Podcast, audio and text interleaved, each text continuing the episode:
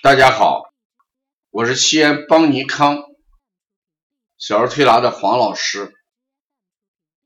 今天我们讲一下立正按摩要式中的立正的含义是什么。做小儿推拿，我们读古籍，有志于我们更好的传承小儿推拿。我们的邦尼康。文献陈列室当中，立正按摩要术总共有十几个版本，那可见我们不同时代都对立正按摩要术这种书的重视程度。那么“立正”两个字的含义是什么？“立正按摩要术”是清代张正勇对。明代周瑜帆推拿要诀进行立正，说这个立正的意思是什么？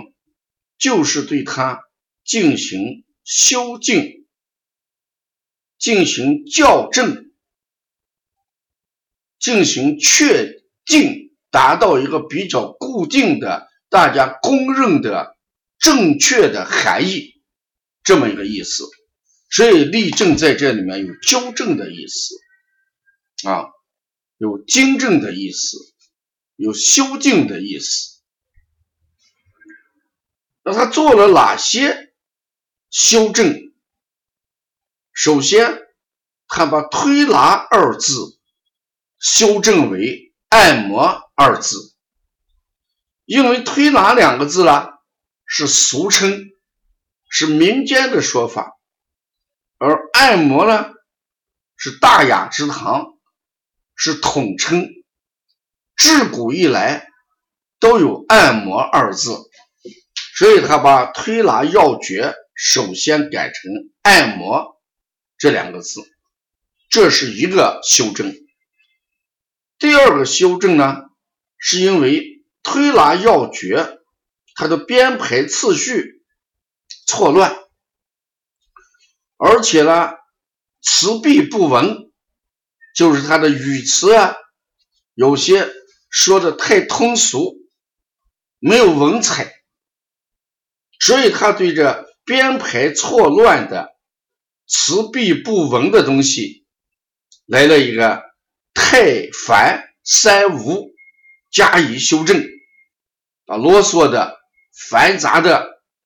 嗯，给它淘汰掉，把这个枝枝蔓蔓困扰我们理解的东西删除掉，这就是第二个修正。第三个修正，特别在手法这一块因为我们知道，在唐制的时候，就唐朝的时候有按摩博士一说，当当时的按摩呢。已经为专科，但是唐代的古地是非常罕见的，我们几乎看不到这样的东西。近代学习的人也不多，学习的人也都是什么口耳相传，可以说没有什么善本可从，所以这个手法呢就偏颇不全。所以张正云正于内政，提出了推拿八法这么一个概念。他认为按摩为基本两种方法，按者留之，摩者去之。而依据按而派生出一个什么掐法，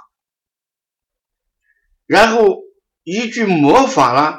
又推出了揉法、推法、用法、搓法、摇法，这合起来是八法。所以立正按摩要术里面的立正，事实上就给我们做了三件事儿。第一件事儿将推拿纠正为按摩；第二个是对这个繁杂的。错乱的没有文采的一些部分进行了修改。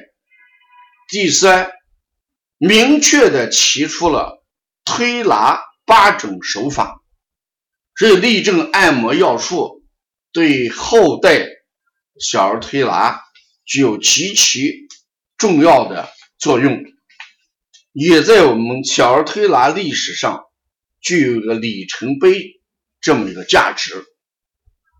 如果要了解更多的一些资讯，我们可以加微信幺七七九幺四零三三零七，谢谢大家。